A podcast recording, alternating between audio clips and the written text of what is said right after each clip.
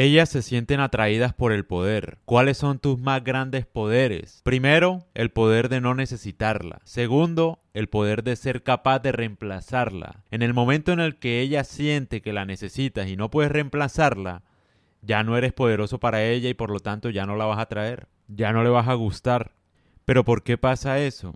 Obviamente, ninguna mujer va a querer estar con un hombre que ninguna otra mujer quiere. Es decir, a ti te tienen que querer más mujeres. Si no, la atracción va a disminuir. O no solo querer, o sea, tú tienes que tener una actitud que no muestra necesidad de tu pareja. Que la eliges por lo que es, porque la quieres, no porque la necesitas, porque está muy bien y eres muy capaz de encontrar otra mujer mejor que ella si se te da la gana.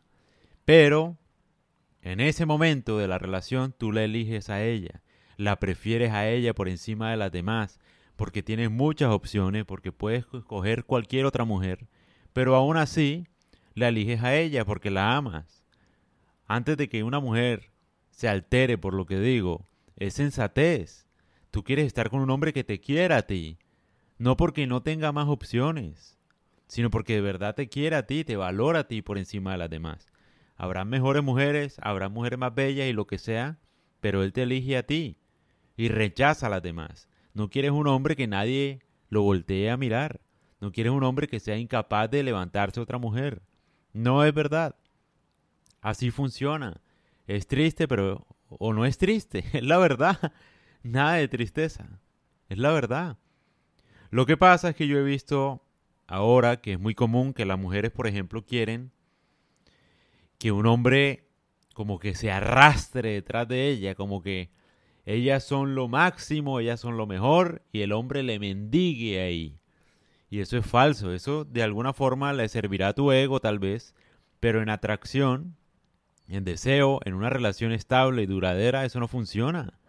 Tú quieres o un esposo o un novio o un amante o una mascota. Es diferente, si quieres una mascota pues la puedes comprar o la puedes adoptar por ahí en la calle. Entonces todas las mujeres luchan contra su propio deseo a mi modo de ver.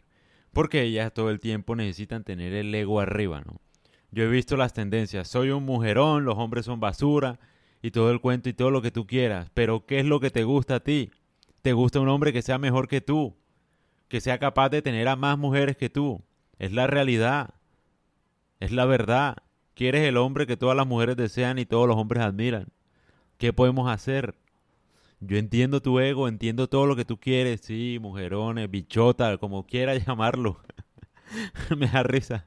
Sí, como quieras. Pero no quieres un hombre inferior a ti. ¿Qué podemos hacer? Es la verdad. ¿Qué podemos hacer? Tú quieres un hombre que sea capaz mañana mismo de dejarte si se te da la gana, pero que no lo haga. Es la capacidad. No se trata, por ejemplo, de ser un hombre inestable que no pueda tener ningún tipo de relación a largo plazo. No es eso.